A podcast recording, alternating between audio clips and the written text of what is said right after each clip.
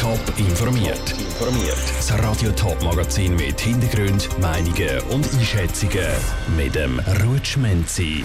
Wie die Einreise in die Schweiz aber Montag aussieht und wie die Impfaktion bei der Schaffhauser Mekka-Moschee angekommen ist, das sind zwei von den Themen im Top informiert. Wer aber Montag in die Schweiz will einreisen, für der wird es ein bisschen komplizierter als bis jetzt. Der Bundesrat hat zwei Varianten in die Vernehmlassung geschickt und heute Nachmittag jetzt informiert, für was er sich entschieden hat. Wie Vivien Sasso. Für die Einreise in die Schweiz brauchen die Leute, die nicht geimpft oder genesen sind, neu einen negativen Corona-Test. Gleichzeitig muss auch ein entsprechendes Formular ausgefüllt und mit dem Test an der Grenze gezeigt werden.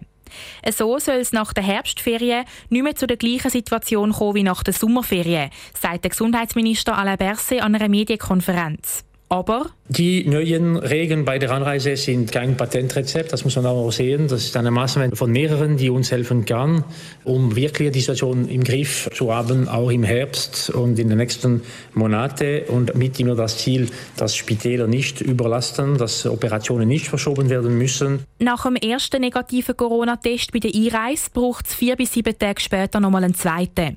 Das Resultat muss dann am Wohnkanton gemeldet werden. Dafür kann auf die Einreisequarantäne verzichtet werden. Die Lösung sei sicher praxisorientierter und für Kantone weniger Aufwand. Wegen der neuen Einreiseregeln sind aber nicht mehr Grenzkontrollen geplant.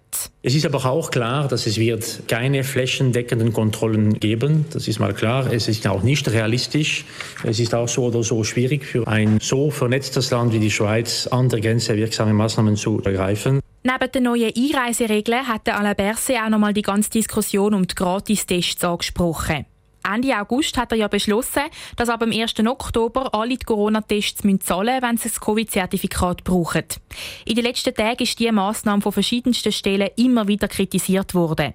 Darum hat sich der Bundesrat noch mal Gedanken darüber gemacht, sagt Alain Berset. Wir haben aber auch heute Morgen gemerkt, wir sind davon bewusst, dass der kostenpflichtige Test für gewisse Gruppen von Personen auch Schwierigkeiten bereiten können. Etwa für jene zum Beispiel, die bereits einmal geimpft sind, aber noch nicht vollständig geimpft sind, werden wir auch noch diese Situation nochmals äh, überprüfen und auch bald entscheiden. So wäre eine Verlängerung der Frist für die Gratistests möglich oder auch eine Anpassung für gewisse Personengruppen. Die Vivien Sasso hat berichtet. Detaillierte Informationen zu allen Entscheidungen vom Bundesrat gibt es auf toponline.ch. Zuerst impfen, nachher gut beten. Das ist heute Nachmittag in der Mekka-Moschee Schaffhausen möglich gewesen. Dort hat das Schaffhauser Impfteam zusammen mit der Integrationsfachstelle mobile Impfmöglichkeit aufgebaut. Janine Gut war vor Ort. Gewesen. Es soll eine Möglichkeit sein, die Leute von der Moschee noch besser über die Impfung aufzuklären und dass sie sich direkt vor Ort impfen lassen können. Gerade die albanische Gemeinschaft hat er ansprechen, sagt der leitende Arzt Bruno Loher, der das Ganze mitorganisiert hat. Wir haben gesehen, dass äh, die albanische Gemeinschaft in der Schweiz ja nicht so gut geimpft ist. Das hat man gehört in den Medien. Und dann haben wir uns überlegt, wie könnten wir da eine Verbesserung anbringen und haben jetzt in Zusammenarbeit mit dem Imam von der Moschee, mit Herrn Weseli und mit der Integrationsfachstelle die Lösung gefunden, dass wir hierher kommen, impfen und wir finden das eine gute Sache. Auch der Imam von der Mekka-Moschee in Schaffhausen findet das Angebot eine gute Idee. Er versucht seiner Glaubensgemeinschaft zu erklären, dass alle mithelfen können, die Pandemie zu überstehen. Egal an was jemand glaubt, ein Virus macht keinen Unterschied zwischen Religionen und Kulturen, sagt Imetula Veseli, Imam von der Mekka-Moschee. Ja, ich glaube, dass die Gesellschaft im Krieg ist mit einem Virus, heißt Covid-19.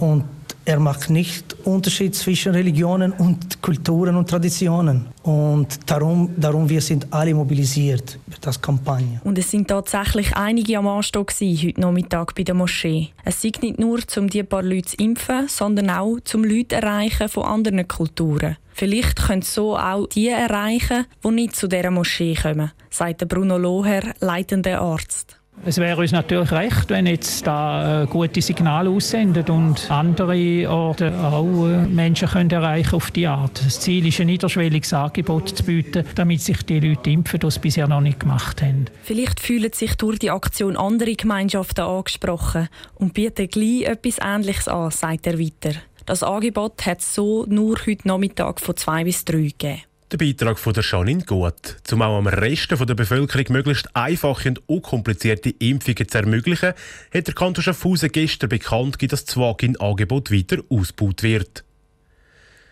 Wer positiv auf das Coronavirus testet wird, muss sich sofort die Heimat isolieren. Also so, dass nicht noch mehr Leute angesteckt werden. Schwierig wird das Ganze, wenn die positiv testete Person in einem geschlossenen Betrieb wohnt. Zum Beispiel in einem Heim oder auch in einem Gefängnis.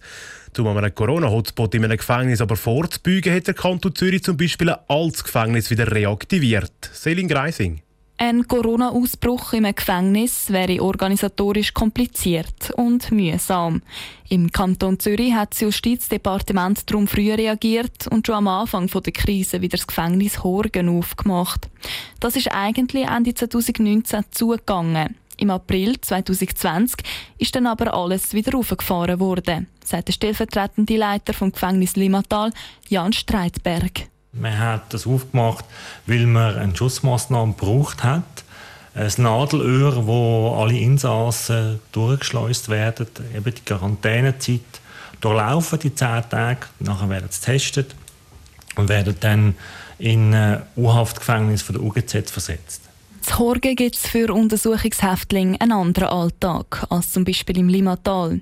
Sie können für eine Stunde in den Spazierhof, die restlichen 23 Stunden müssen sie in den Zellen verbringen. Ein Gruppenvollzug, also dass die Insassen immer wieder mal aus ihrer Zelle raus gehen können und sich innerhalb des Gefängnisses bewegen, gibt es dort zum Beispiel nicht. 23 Stunden, das ist eine lange Zeit, sagt Jan Streitberg. Normalerweise sind sie in der Untersuchungshaft etwa 17 Stunden in der Zelle und 7 Stunden am Arbeiten, im Gemeinschaftsraum oder im Spazierhof. Die Atmosphäre ist zu Horgen darum dementsprechend angespannt. Und natürlich die Ungewissheit, die viele Insassen haben, das trägt zur schlechten Stimmung bei. Natürlich ist es das Gruppensetting oder die Leute im Gruppensetting zu haben immer sehr wertvoller für die Insassen und eher belastender, wenn man jetzt nur in der Zelle innen ist. Trotzdem, im Moment ist die Quarantäne zu Horgen die beste Möglichkeit, um einen Corona-Ausbruch in einem anderen Gefängnis, zum Beispiel im Limatal, zu verhindern. Darum bleibt das Gefängnis Horgen bis auf weiteres in Betrieb. Der Beitrag von der Selin Reising. Morgen kurz nach dem Mittag gibt es auf Radio Top eine ausführliche Reportage aus dem Gefängnis Limatal. Top informiert, auch als Podcast. Mehr Informationen gibt es auf toponline.ch.